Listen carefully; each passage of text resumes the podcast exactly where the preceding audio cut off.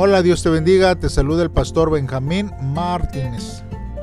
Este día, jueves 4 de mayo, vamos a estar, hermanos, meditando en el segundo libro de Samuel, capítulo 14, del versículo 1 al versículo 11. Como título, este devocional lleva la justicia y la generosidad.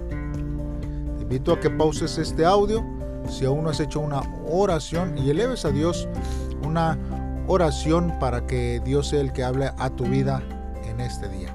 Si ya lo has hecho, pues entonces vamos a escuchar lo que la palabra de Dios dice. La palabra de Dios dice así. Joab, hijo de Sarbia, sabía que el rey David extrañaba mucho a Absalón. Por eso mandó a sus mensajeros a Tecoa para que trajeran a una mujer astuta.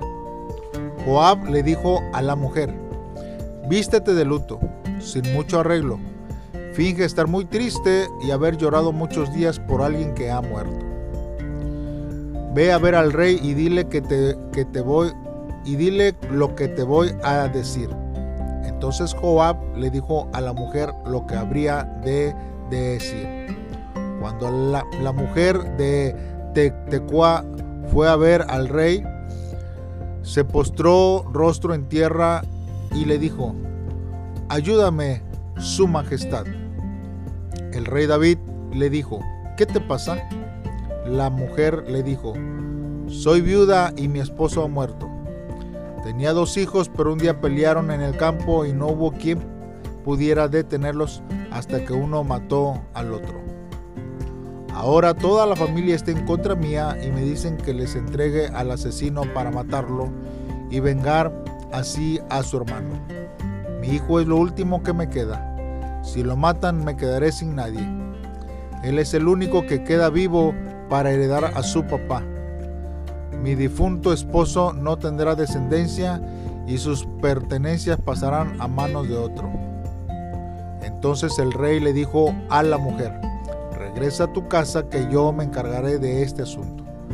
La mujer de Tecoa le dijo al rey, deje su majestad que la culpa caiga sobre mí pues su majestad es inocente.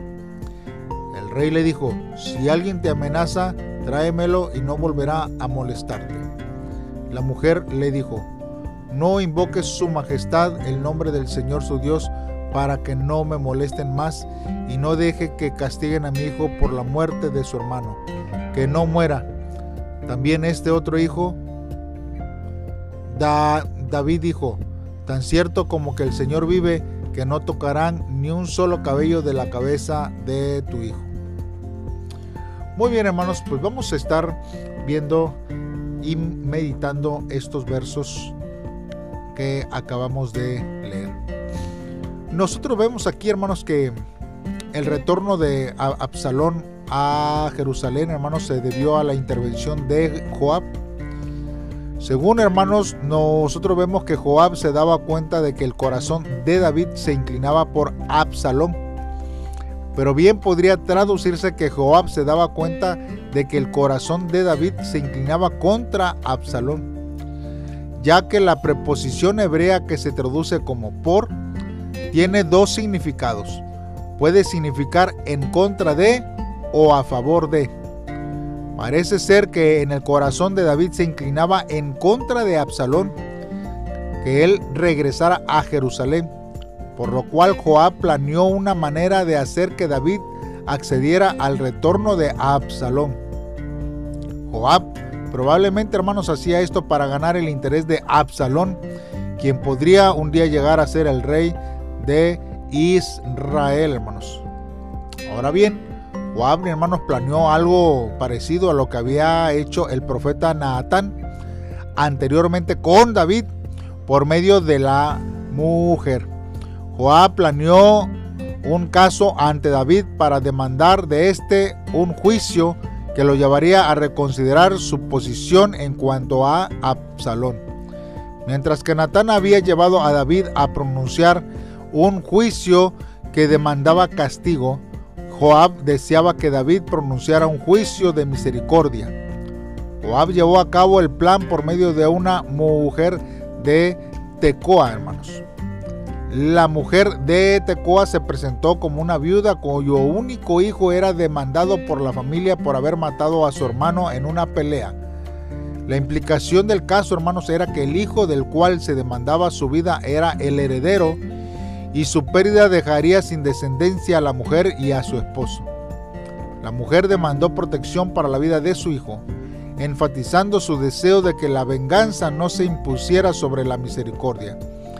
Ella pidió la protección que David, hermanos, solamente podría hacer para evitar que el vengador de la sangre, en su sed de venganza, no quitara la vida de su hijo. El vengador. Hermanos, era aquel, hermanos, eh, que, no, que nosotros vemos, porque el vengador en, en hebreo es Joel, era aquel pariente que se encargaba de vengar la muerte de un familiar. La mujer consiguió que David tomara responsabilidad de protegerla de cualquier acusación de vengador. La relación, hermanos, del caso con el de Absalón es clara. Absalón era culpable de la muerte de su hermano, pero también era el heredero del rey por ser el, el mayor hijo con vida. Y se asume que Gilead, hermanos, el segundo hijo de, David, estaba muerto. El caso de la mujer difería del caso de David, en que David tenía más de un hijo vivo, y también en el hecho que Absalón había matado a su hermano a sangre fría y no en una pelea. Esta, hermanos, diferencia no importó, hermanos, para que una vez que David hubo dado su promesa de proteger la vida del hijo de la viuda, esta intercediera por la vida de Absalón. La mujer confrontó a David por no actuar con esa misma misericordia para con Absalón, hermanos.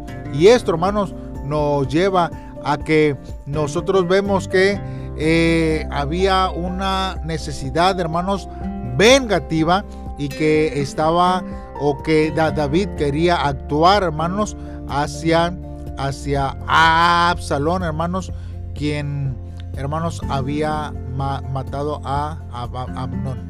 Y esto, hermanos, eh, viene para que pudiese, hermanos, eh, tratar de haber una reconciliación en, en, ese tiempo.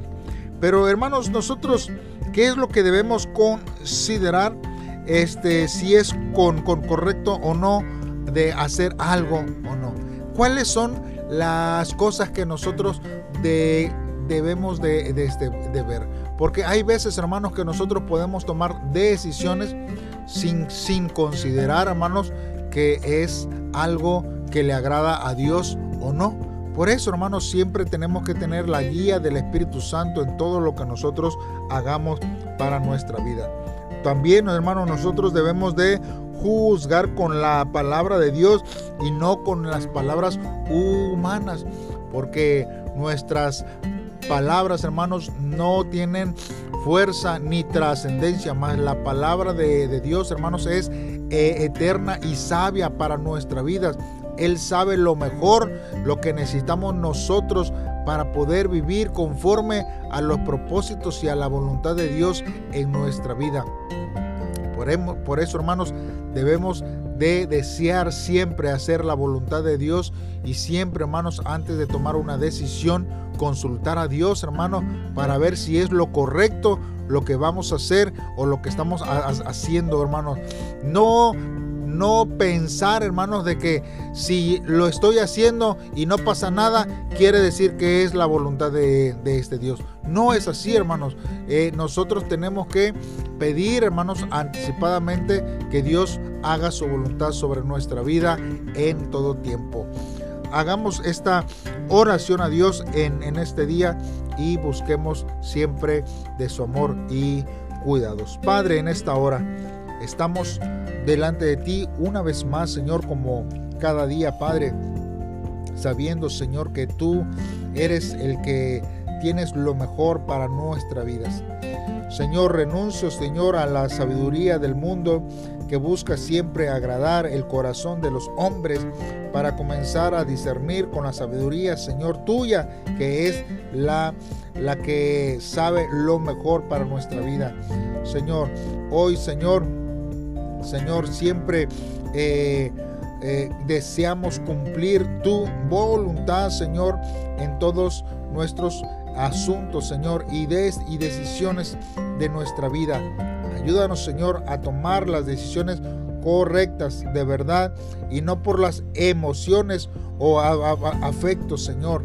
Deseamos andar con prudencia y generosidad siempre, procurando no ir en contra de la justicia divina, Señor. Pues tú, Señor, tienes y sabes lo mejor para nuestra vida en todo tiempo. Ayúdanos, Señor, a vivir conforme a tu voluntad en todo tiempo. Gracias, Dios, por tu amor y cuidados que tienes para con nosotros. En el nombre de Cristo Jesús te lo pedimos, Dios. Amén. Bien, hermanos, pues eh, nos vemos eh, mañana en un devocional más, esperando que Dios sea el que esté siempre obrando en sus vidas. Saludos y bendiciones.